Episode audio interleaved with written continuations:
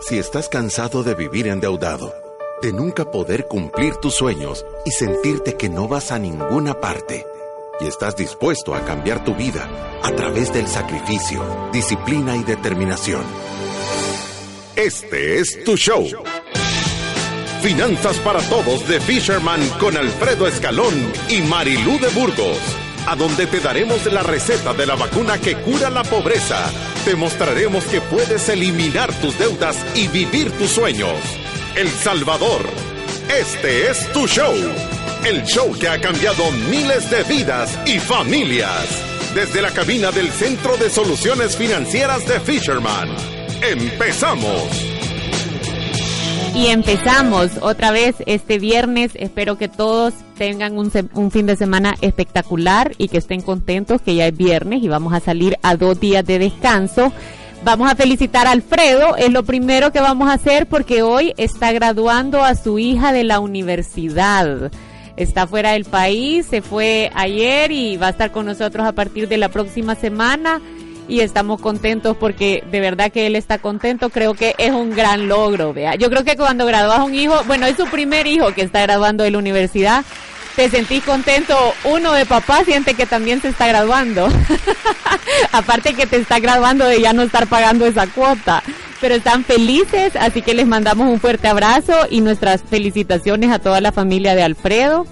Y también vamos a empezar agradeciendo a nuestros patrocinadores, que es Public y Traffic, y también Mi Salud, que se han sumado en este esfuerzo de ayudar a educar una familia a la vez en el programa de Finanzas para Todos.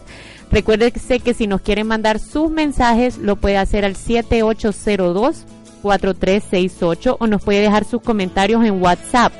Aquí me dejaron algunos comentarios que ya no habíamos tenido el tiempo para leerlos, pero les quiero leer algunos. El primero dice, hola amigos de Fisherman, los escucho en Spotify, soy, soy fiel oyente de su podcast. El segundo dice, siempre los escucho y me encanta lo jovial y entusiastas que son. Alegran mi espíritu. Ese don no es común que sea otorgado por el Padre Todopoderoso. Soy afortunado de escucharlos. Muchas gracias. Qué bonito comentario.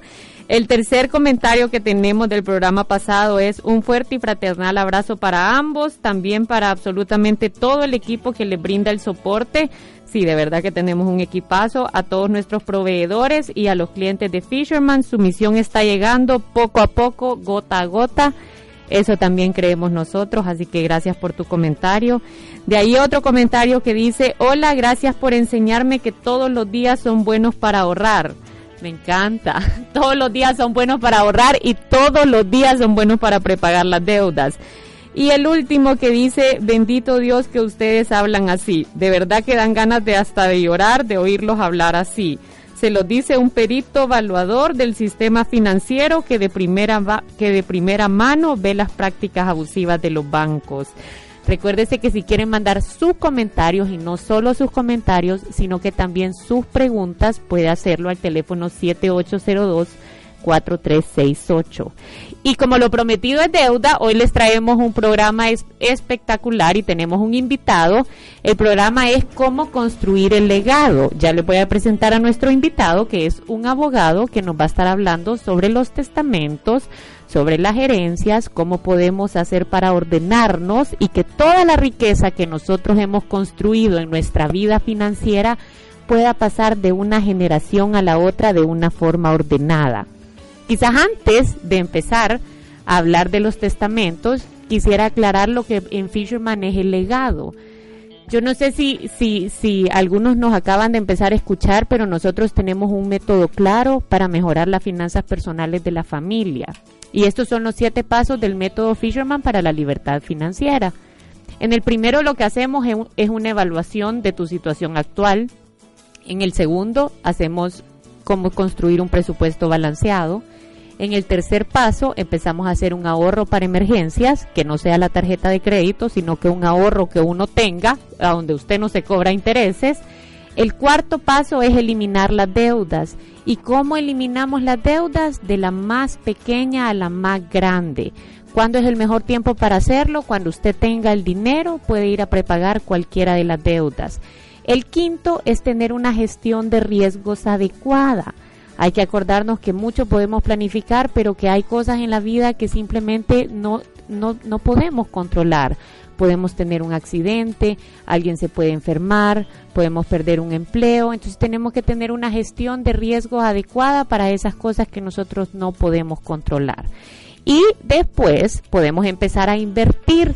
La mejor inversión que uno puede hacer es eliminar las deudas. Cuando hemos eliminado las deudas podemos empezar a invertir en otras cosas y nuestra estrategia es siempre, la regla de oro de cualquier inversionista es no haga nada que usted no entienda y no meta todo en una sola canasta. Entonces siempre les hemos enseñado que hay que ser conservador a la hora de invertir, Acuérdese que si usted está empezando en el mundo de la inversión, no es necesario tener un montón de dinero para hacer buenas inversiones. Uno puede empezar a hacer buenas inversiones desde 10 o 20 dólares al mes en la modalidad de aportaciones a cooperativas, tener el dinero suficiente para aperturar un depósito a plazo. Muchas veces nos dejamos llevar con que la única opción para invertir es sacar un crédito hipotecario, ir a comprar una gran casa y, y de repente esa casa en vez de estarnos dejando dinero nos está sacando dinero todos los meses. Entonces tenemos una estrategia bien clara de cómo invertir y el último paso, y es también porque tenemos a este invitado ahora, es organizar tu legado. Y cuando nosotros hablamos de legado, no es solo dinero, sino que también es todos los principios y valores que hemos inculcado en nuestra familia. Cómo nos van a recordar cuando nosotros ya no estemos aquí y cómo todo lo que nosotros hemos construido en esta vida lo podemos pasar de una generación a la otra de una forma ordenada. Entonces, bienvenido Gerardo, nuestro invitado de ahora es Gerardo Landaverde, él es abogado, él se, especializa en derecho mercantil, me estabas diciendo, y, vamos a hablar ahora un poco de cómo organizar un legado y qué es lo que uno necesita saber para hacerlo bien. Bienvenido Gerardo, ¿cómo estás? Hola, ¿qué tal? Un gusto. Igualmente, bienvenido a este programa y gracias por acompañarnos una vez más. Yo creo que como te estaba contando al principio de este programa, muchas de las personas que a veces nos escuchan ya tienen algo de dinero, tienen quizás algunos bienes y, y, muchos tenemos la consulta de cuál es la mejor forma de empezarte a organizar. A veces tenemos quizás la idea de que uno tiene que tener un montón de dinero para tener una buena estructura y la verdad es que no es eso, ¿verdad? Correcto. ¿De qué manera podemos empezarlo a hacer? Eh, bueno, para comenzar siempre es bueno hacer una lista de los bienes que uno posea, sean muebles e inmuebles, ya que como mencionan acá, todo está sujeto a, herencia o a sucesión. Es decir, que al hacer un listado de bienes podemos hacer un, um, una estructura en la cual podemos delimitar cuál de los bienes necesita qué tipo de protección. Digamos, porque no todo puede irse en el testamento ya que hay ciertos otros, eh, digamos, assets que pueden ser este, manipulados por, por la banca que tienen otra regulación distinta. Entonces hay que saber eh, delimitar a, qué clase de cosas tenemos que ¿Qué cosas son las que las que vas a, heredar? Correcto. Principalmente, o sea, cuáles son tus bienes, de qué se compone tu patrimonio. Y, y, cuando estás haciendo esta lista, me imagino también te vas dando cuenta de cuánto es el patrimonio que tú has acumulado en esta vida, porque cuando tú haces una lista, tanto, me imagino, como toda herencia, cuando tú recibís una herencia, eh, si te vas por lo que dice la ley, tú estás heredando los bienes de una persona, pero también las obligaciones, ¿verdad? Es correcto. Entonces, si una persona deja deudas que no tenían un seguro de vida, con todos sus bienes también estás heredando todas sus deudas. Eh, hay, existe una excepción, es cuando la persona al momento de, heredar eh, invoca el derecho de inventario en el cual se pueden separar los bienes de la persona que ha muerto con la persona que va a heredar, de manera que no se mezclen las obligaciones. ¿Tú podrías asesorar a una persona que tiene, que tiene ahorita ese problema? Sí, claro. Y en la parte de los testamentos, ¿cuál es tu sentimiento? ¿Hay un montón de personas que se acercan a hacer el testamento o lo que recibís es un montón de personas que vienen a preguntar y hoy qué hacemos? Tal persona falleció y tenemos que buscar cuál es la solución. Fíjate que últimamente he notado de que las personas no hacen testamentos, tratan de ver cómo dejan todo en vida, lo cual no es no es tan recomendable porque uno nunca sabe cuándo puede morir. Yo, yo pienso, lo, yo, yo, te voy a decir lo que yo pienso y este es un tema quizás común en la oficina. Hay un montón de personas que están traspasando sus bienes en vida y, y por cierto momento quizás no ponen toda la atención de lo que eso significa o lo que eso implica. O sea, de repente tú tenés hijos y, y haces el traspaso de todos tus bienes en vida y de repente las personas muchas veces no te responden como uno quisiera. Y, y, y, el dominio ya no es tuyo, o sea, tú ya no podés tomar decisiones sobre esos bienes y te pone a veces en una situación vulnerable. Yo a veces lo he visto con adultos mayores, ¿verdad? Que quizás ya heredaron a algunos hijos, ya los hijos toman decisiones por ellos y aunque haya construido una gran cantidad de patrimonio en vida, es como que perdió el dominio sobre él y hoy alguien más está decidiendo o le está diciendo qué hacer. Es correcto, esa es una de las desventajas de, de no dejar testamento. Sin embargo, a lo que me refería específicamente era de que muchas personas no te tratan de hacerlo en vida y al hacerlo en vida, al momento de morir, tienen una sucesión mezclada. La, ciertas cosas están como ellos quisieron y las otras cosas los se ocupa la ley. Y no necesariamente la ley es lo más conveniente para ellos. ¿Y qué es lo que dice la ley cuando una persona muere y no ha hecho un testamento? Fíjate de que nuestro Código Civil, al ser subsidiario, siempre establece normas en las cuales si el, la persona no ha optado por adquirirlas, como es en este caso el testamento, la ley lo suple y te dice en caso que ustedes no dejen testamento, en primer lugar se van a ir a los hijos cónyuge, en segundo lugar a los padres hermanos, en tercer lugar tíos y etcétera. Es decir, que la ley si tú no dejas un testamento, ellos van a repartir tu testamento así como lo miren. Si no tienes ninguno de, de los que he mencionado antes, se va para el Estado, por lo cual eh, considero que es muy bueno dejar testamento y siempre asesorarse. sí, yo también. o sea que, de, como dicen, uno no sabe para quién trabaja. Pero, por ejemplo, quiero quiero ponerte un caso. Supongamos Dale. que una persona tiene dos casas, uh -huh. ¿verdad? Y no quiere hablar del tema, como sucede muchas veces. Vea, uh -huh. yo, yo conozco personas que simplemente no quieren hablar del tema. Cuando uh -huh. le dicen, ¿y usted a quién le vas a dejar las cosas, papá? ¿A, a, cómo vas a hacer? ¿Vas a hacer un testamento? Y dice, yo eso ya lo tengo resuelto. Y quizás no han hecho nada, ¿verdad? Correcto. Entonces supongamos que una persona tiene dos casas. Uh -huh. Supongamos que las dos suman 100 mil dólares, 50 mil uh -huh. dólares cada okay. una. Tiene dos hijos con su actual esposa y tiene un hijo fuera del matrimonio. Exacto. Y además su mamá está viva. Uh -huh. Si no deja un, un testamento, si no, no deja contemplado absolutamente nada y fallece, ¿qué pasaría ahí o qué es lo que dicta la ley hacer? ¿Van todos por partes iguales sus legales herederos o no? Eh, como en realidad estamos hablando de dos clases de sucesión, ¿verdad? La por cuota o universal y a título singular. Cuando alguien muere, se entiende que todo su patrimonio se vuelve una cuota, un 100%. Un 100%, sí. ¿Okay? Y al morir, el 988 del Código Civil nos dice las reglas de prelación que va a haber para, para las personas que estén vivas, se va a dividir por cuota el, ese 100%. Es decir, en el caso que me has puesto, eh, ahí heredarían los hijos. Los el, tres hijos. Los, eh, los tres legítimos, hijos. sí. Ah, en realidad ya no existe la. la ya no. La, de legítimo y legítimo. Ah, hoy, hoy sí. Todos somos iguales. So, todos. Ajá. Y serían los tres hijos y la esposa. La mamá, como está en segunda clase, no pasaría a heredar porque existen los, los de arriba. Uh -huh. Ah, no pasaría a heredar la mamá, entonces quedaría solo en los hijos. Correcto. Y los y hijos, ah, y la esposa, correcto.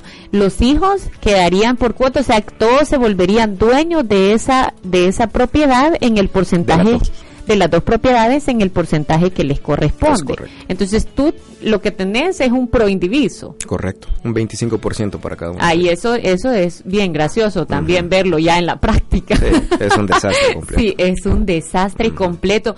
Yo yo creo que si de verdad uno Mira, mi forma de verlo es que cuando uno hace un testamento, de verdad es como decirle por última vez a las personas que realmente amas y por las que has hecho un esfuerzo toda la vida, es como el último te amo. O sea, soy lo suficiente consciente como para dejar las cosas ordenadas y ahorrarte el problema que puede surgir de no hacerlo, porque ¿Cuántas veces has visto personas peleadas por herencias? es muy común. y, puede destruir cualquier tipo de relación. O sea, son hermanos que nunca más se volvieron a hablar, personas que se han peleado con sus padres por cómo se van a dividir si, si, si todos son herederos. Y, y muchas veces todos nos volvemos jueces de a quién le corresponde y a quién no. Tipo, nosotros teníamos un, caso en oficina de una persona que heredó y, y, o sea, murió y no hizo nunca un testamento y se presentaron hijos que vivieron en el extranjero por muchos años. Y entonces las personas que, que vivían acá y que lo habían cuidado durante toda su enfermedad le decían, ah, hoy que hay herencia, sí venís a traerla. pues, sí, hoy sí te pareces cuando no lo cuidaste, cuando... Entonces, cuando uno no tiene el orden de hacer esto, lo que dejas es la puerta abierta para que haya una destrucción adentro de tu familia con solo una persona que no actúe con una forma tranquila, comprensiva y casi que asumiendo lo que toca por ley, ¿verdad? Sí, es correcto. Incluso puede llegar a niveles más extremos, ya que si uno de los hijos no ha sido reconocido, procedería una exhumación para hacer una prueba de ADN para determinar que existe una afiliación de padre-hijo e con esta persona que pretende una herencia. Por lo cual también para la familia es muy molesto, es un gran drama que exhumen al, al, difunto. ¿Esto lo ha visto? Sí, claro. Sí, o sea que eh, todavía, si yo lo pensaba mal, puede ser todavía peor. Definitivamente. sí, yo, yo, yo creo, y, y de verdad no es hacer un testamento no, no tiene que ser caro, no es algo que sea inaccesible, o sea, la información es fácil de, de tener, ¿verdad? Correcto. Yo, yo también trato de animar mucho a las personas que llegan a la oficina en que, en que arreglen las cosas en vida. E, es bien común ver propiedades que te dicen, ah, no, pero es que esa no le hemos podido traspasar, o esa está hipotecada, pero la tengo con un amigo, pero es una hipoteca chiquita y, y eso ahí después lo voy a resolver, o que tienen propiedades que tienen problemas en la medición y que todavía no lo pueden, que no saben exactamente cuánto es el área que les corresponde. Todos esos problemas, si tú llegas a faltar, se los vas a heredar a tu familia. Sí, he visto casos eh, muy, muy extremos, como te mencionaba, e incluso hay casos en los cuales muere la, persona original, suceden sus hijos, sus hijos nunca eh, siguieron la herencia, mueren estos y lo dejan a los nietos. Y los nietos quedan encargados de desenmarañar la herencia principal del abuelo, lo cual puede pasar hasta cuatro generaciones, como ha pasado en Santa Ana. Muy, muy, muy común. De verdad. Correcto. Mira, nosotros tuvimos un caso de una persona que compró una gasolinera. Y entonces, y sacó un crédito hipotecario y la gasolinera costaba como 400 mil dólares. Y ahorita debe ya como 50 mil. O sea, la ha pagado toda su vida. Y se viene a dar cuenta que el banco, que es uno de los bancos principales, nunca pudo inscribir la hipoteca de, del inmueble porque el que le vendió estaba insolvente y debe miles y miles de dólares en Hacienda. Entonces la propiedad no está a nombre de él, aunque en el crédito hipotecario ha ido avanzando y hoy tienen este gran problema que no saben cómo, cómo arreglarlo. Sí, ese es un problema. Usualmente cuando uno tiene que hacer negocios es, es muy bueno asesorarse y hacer una investigación registral de la cual se pueda determinar cuál es el estado del inmueble, eh, ya que se puede tener gravámenes, como podemos ver. Sí, yo, yo de verdad creo que, como tú decís, todo tiene una forma ordenada. Para eso existen los procesos. Y, y cada vez que uno se lo salta, puede cometer errores que te van a costar miles y miles de dólares. O en el caso de este señor, voltear a ver para atrás que has pagado 300 mil dólares en una propiedad que no mm. está tu nombre. Sí y que tenés que honrar los mil y miles y miles de dólares que está insolvente en Hacienda alguien más, porque nunca te cercioraste que a la hora que iban a escriturar esa propiedad, ambos presentaran la solvencia. A mí me pasó eso también. verdad. Fíjate que a mí me pasó y, y, esto quizás les va a servir a todos porque de verdad yo yo, yo compré un terreno y entonces lo compré bien. O sea, estaba el precio estaba bien, estaba barato versus los otros terrenos que habían ahí, ¿verdad? Suponete que si la vara costaba más o menos 115 dólares, el precio normal, yo logré conseguir la vara como en 78, Ah, ¿verdad? buenísimo. Era un precio de oportunidad y entonces me entusiasmé y, y con mi esposo hicimos todo el trámite para comprarlo. Y entonces me traté de ahorrar en abogados. Ajá. Ajá, eso número uno. Y entonces me fui con el que, o sea, me cobraba como la cuota más cómoda y, y, y sin preguntarle mucho de la experiencia que tenía de hacer esto y todo. Y también yo un poco nueva en, en el negocio de bienes raíces, ¿vea?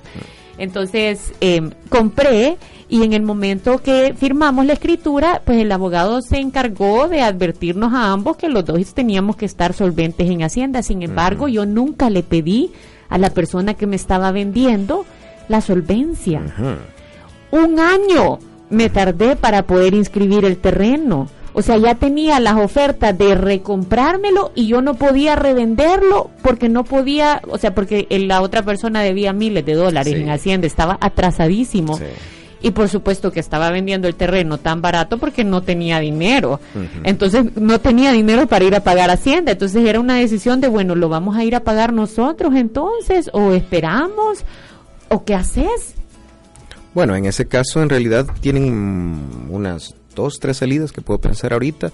Una podría ser una prescripción adquisitiva, otra podría ser pagar lo- los impuestos y esperar la devolución y si la persona no desea hacerlo voluntariamente se puede demandar. Yo, yo hice lo, lo, lo común, le llamé, le llamé, le llamé, hasta que lo fue a pagar y ya no me aguantaba. Pero entendé que te ponen en una situación donde no querés estar y por no cumplir los procesos, por no asesorarte bien, va a acabar uno en un pedrero y estás en las noches. A mí eso me quitaba el sueño, literal. O sea, aparte la sensación de impotencia que uno tiene que, que decís y hoy cómo hacemos y ya ya le dimos todo el dinero. Ya se lo llevó. Entonces yo, yo creo que para todo hay hay un orden. O sea desde el momento que tú quieres comprar un automóvil vender tu automóvil comprar una propiedad o vender una propiedad, te tenés que asegurar que esté llevando, o sea, uno que esté bien asesorado legalmente Claro. y que y que de verdad estés cumpliendo el proceso porque los procesos te cuidan, o sea, como dicen, Dios bendice el orden y para eso están hechos, para que no te equivoques y que no tengas sorpresas a la hora de hacerlo. Claro, claro. Es muy recomendable siempre que puedan eh, llen- llenar todos los eh, requisitos y asesorarse, porque cada vez que hagan esto van a minorar el riesgo. Y cuando ustedes están haciendo un negocio, lo más importante es que el riesgo sea lo menor posible. Claro, y, y, y que no te equivoques, vea, Claro. porque la idea de hacer negocio es hacer dinero y no quedarte con una propiedad, ¿verdad? Que, que, que no puedes mover o que quedas un poquito paralizado porque hay algo que está pendiente y que no te diste cuenta, como me pasó a mí en ese caso. Vea, pero volviendo al tema del legado, yo creo que uno en vida tiene que asegurarse de que todas las cosas que están dentro de tu patrimonio estén estén ordenadas y que estén legalmente inscritas, que no tengan problemas.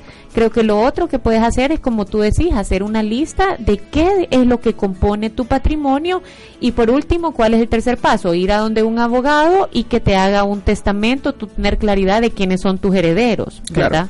A la hora de hacer un testamento, me imagino que también eh, cuando yo hice el mío me pidieron que llevara testigos. Sí. ¿Cuá- ¿Cuáles son los requisitos para hacer un testamento? En realidad depende, porque, mm, bueno, el, te- el testamento que más se ocupa acá es el testamento abierto. Eh, lleva muchos requisitos, pero el problema es de que es un, digamos, es un acto que es solemne.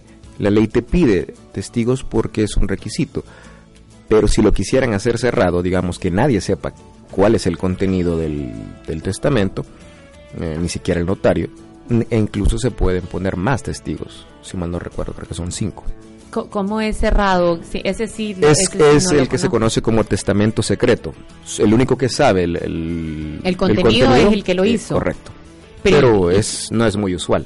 Sí, no, no, es más, yo nunca lo, nunca he visto uno. Ujú. Co- O sea, co- co- ¿por qué no? Y entonces, ¿cómo se hace si nadie sabe el contenido?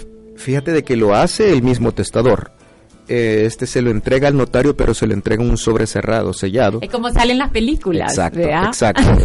que Eh, todos llegan a leer el testamento y, y nadie sabe lo que lo que te dejaron. la fantasía está basada en la realidad. Ajá. Pero usualmente en El Salvador no es eso lo que sucede. Aquí el raro. testamento es abierto, la mayoría de personas saben de que la- persona lo ha hecho y tú, si por ejemplo yo hice un testamento y es mi voluntad cambiarlo, ¿hay algún proceso para hacerlo? Sí, fíjate que en esto hay que tienen que tener mucho cuidado. ¿Por qué? Porque un testamento que se hace se puede modificar con otro testamento, por lo cual es muy eh, importante establecer qué efecto se le va a dar al Viejo Testamento. Usualmente las personas deberían de dejar sin efecto el, el otro testamento. ¿Por qué? Porque si digamos en el Segundo Testamento se cambian muchas cosas del primero, y en el primero se mantienen cosas que no se modificaron en el segundo, valen parcialmente los dos.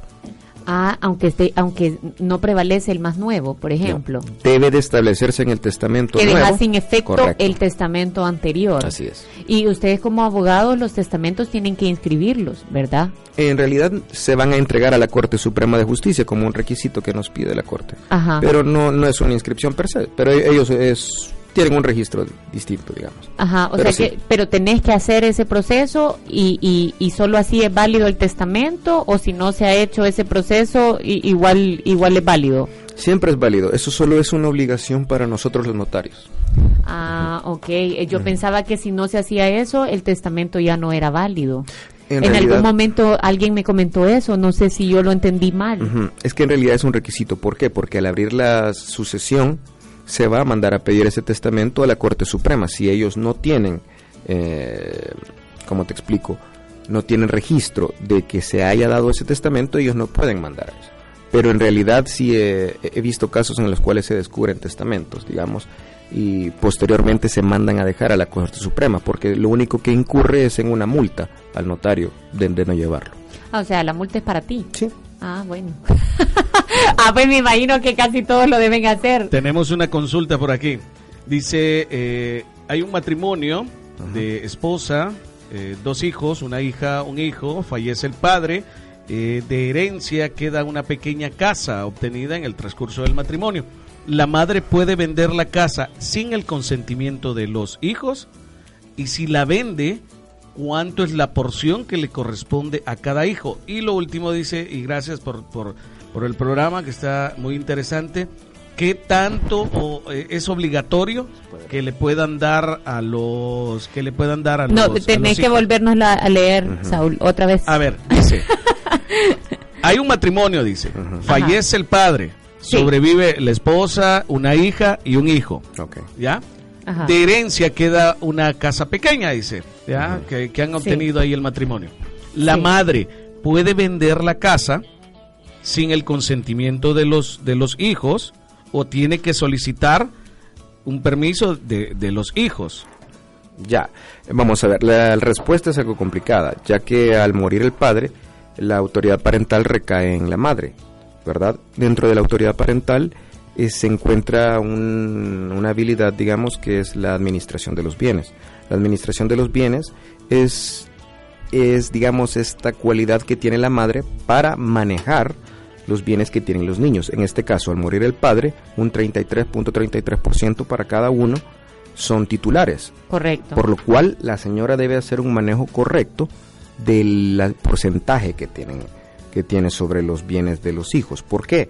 Porque al alcanzar la mayoría de edad se le puede pedir una rendición de cuentas en, en caso de que haya actuado de mala forma con la cuota de los hijos. tú- tú estás asumiendo que esto pasara cuando los niños que han quedado son menores de edad. Correcto. ¿Verdad? Cuando son mayores de edad, simplemente no se puede. Ellos ya tienen la facultad de tomar decisiones de qué se va a hacer con su porcentaje pro indiviso de este inmueble. Es correcto. Y es más, a la hora de, de venderlo, ellos tienen que firmar en la escritura, porque al momento de aceptar la, la herencia, si se va por lo que dice la ley, sos 33.30. Correcto.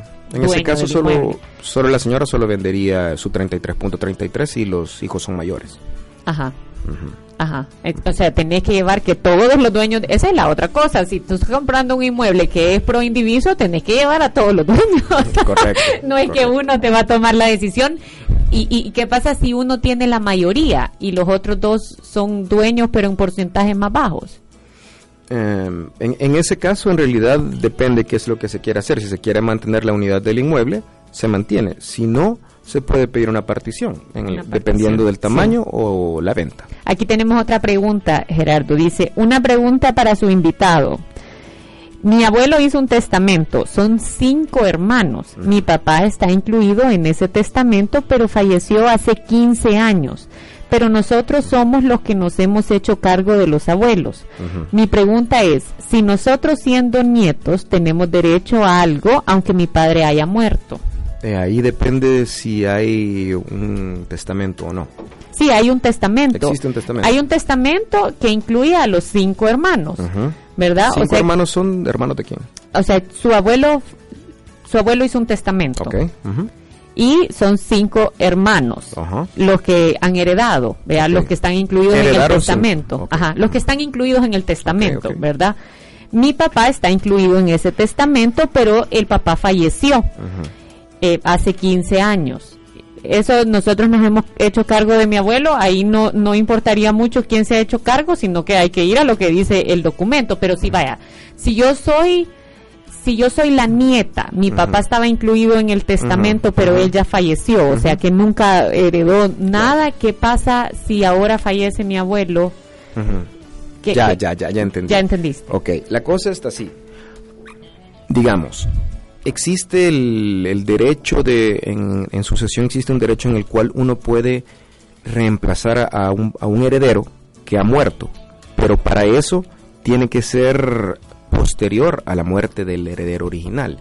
Es decir, en este caso el padre murió antes del abuelo. Entiendo yo que sí. ¿Ok? Ahí nos tendrías que mandar, pero sí, uh -huh. parece que sí. Entonces, como el padre murió antes que el abuelo, él nunca entró al, al patrimonio del padre el derecho de suceder.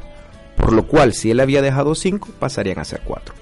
Ah, ok. O sea que ahí sí está complicado. Ahí ¿verdad? en realidad sucesión es, es muy, muy, complicado. Por eso recomiendo que la gente se asesore. Y no sé si, si se entiende, pero en realidad existen reglas específicas para los tiempos cuando una persona ah, muere. Dice, sí, mi papá murió, mi abuelo aún está vivo. -huh. Pero entonces ahí el abuelo podría cambiar su testamento y decir que incluye a los dos nietos si él quisiera y también a sus otros cuatro hijos, sí, ¿verdad? Sí, claro. Ajá, uh -huh. ok. Eso, eso sería quizás lo, si esa es la voluntad del abuelo, uh -huh. eso sería lo, lo, que procede, ¿verdad? Y dejar sin efecto el testamento a donde está mencionado el padre de ellos que ya falleció. Correcto. Uh -huh. Sí, esa sería una opción viable. Yo lo que te recomendaría es antes de que tengas cualquier cualquier sorpresa, es mejor asesorarse y lo otro es aceptar la, la voluntad, ¿verdad? Yo claro. creo que eso es en la sucesión y, y, en construir un legado, creo que todas las personas que son herederos tienen que aprender a aceptar la voluntad de la persona que está dejando bienes, porque no hay peor cosa que uno pensar que tiene el poder de decisión sobre los bienes de alguien más. Correcto. Y eso es algo tan común. O sea, yo, yo mira, yo trabajaba antes en, en un banco, hace como siete años, y y yo veía cuando llegaban los hijos con sus papás que eran adultos mayores y quizás el papá tenía un certificado a plazo uh -huh. y el hijo que era un bebesote de 38 años que todavía vivía ahí en la uh -huh. casa vea, y veía al papá con su certificado de 50 mil o 60 mil dólares y cuando el papá decía, mire, sáqueme mil dólares porque quiero ir a comprar tal ¿y para qué? Y que estás malgastando el dinero. Entonces te, te volvés como, como esto es mío cuando ni siquiera ha fallecido la persona que tiene el patrimonio, vea. Yo creo que es importante que uno tome conciencia de que cada quien es responsable de construir un patrimonio para sí mismo claro. y que cuando vas a recibir algo, gracias a Dios te están dejando algo, vea, Te, tenés que ser merecedor y también aceptar la voluntad de las personas que te lo están dejando. Es correcto. Entonces, yo creo que son cosas importantes. Gerardo, ¿a dónde te pueden encontrar si las personas quieren recibir asesoría? Eh, por lo que me has contado, por lo que hemos platicado acá, creo que tenés una gran experiencia en el tema porque no has pataleado ninguna pregunta. Entonces, decinos a dónde están tus oficinas, cómo te pueden contactar para que las personas que nos escuchan y que en algún momento están buscando asesoría en estos temas o en, o en otros temas legales, tú, tú puedas de repente asesorarlos, darles un buen consejo y acompañarlos durante un proceso de que muchas personas no saben qué hacer. Ah, ya, bueno, a mí me pueden contactar, eh, les dejo mi celular, es el 7210 5893 o en mis oficinas en Final Calle Arturo Ambrogi, número 7A, Colonia Escalón.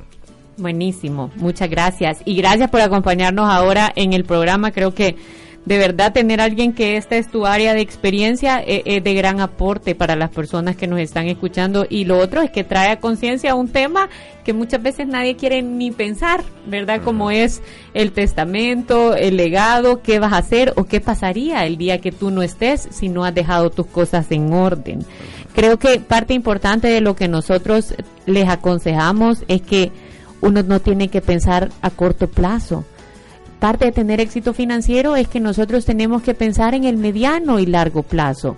El éxito financiero se logra a través de la planificación y de la toma de un montón de pequeñas buenas decisiones.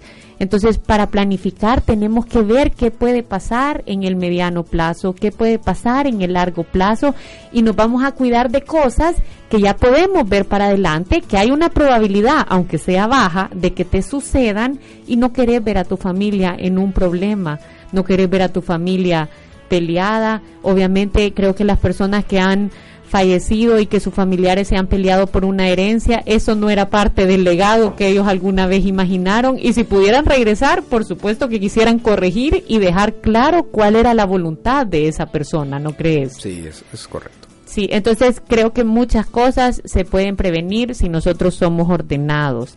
Y para terminar, le quiero recordar que si usted nos quiere seguir, nos puede encontrar en Facebook como Fisherman Educación Financiera, en Twitter estamos como arroba FishermanWM y en Instagram estamos como arroba Fisherman.wm.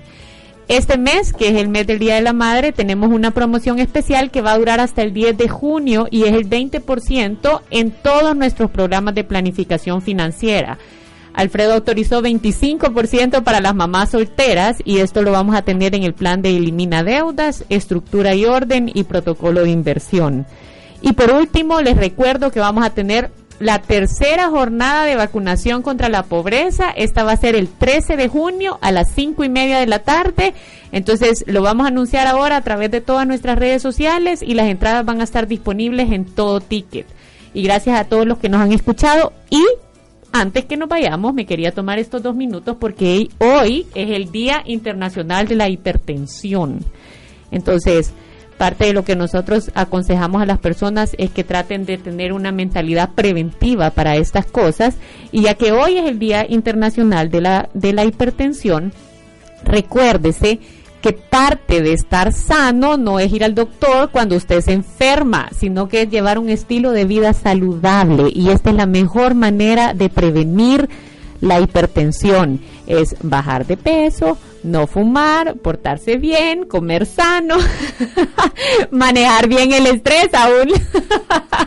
Entonces, para celebrar, ¿sabe qué le digo yo? Hágase todos los chequeos, de verdad vea cómo está, cómo se siente, tenga conciencia, porque muchas veces la hipertensión no da síntomas.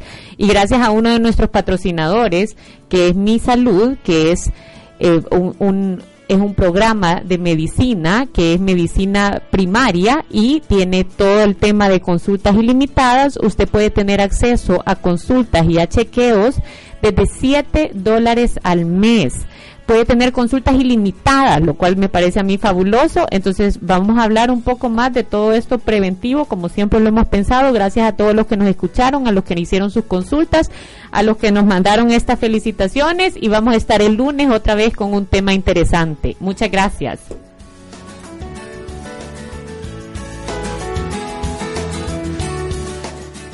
Necesitas que conozcan tu marca. ¿Quieres vender tus productos? Dar a conocer tus promociones. Y de paso, que sea de una manera gigante y súper mega hiper espectacular. Con Traffic Outdoor Media lo puedes lograr. Con más de 10 años de experiencia en el mercado de la publicidad exterior. Contamos con las mejores ubicaciones de vallas digitales, vallas fijas y publicidad en centros comerciales. En Traffic Outdoor Media garantizamos el mejor servicio y la mejor calidad. ¿No lo crees? Pruébalo. Pruébalo. Llámanos al 20 2263-8231 y búscanos en Facebook e Instagram como Traffic Media.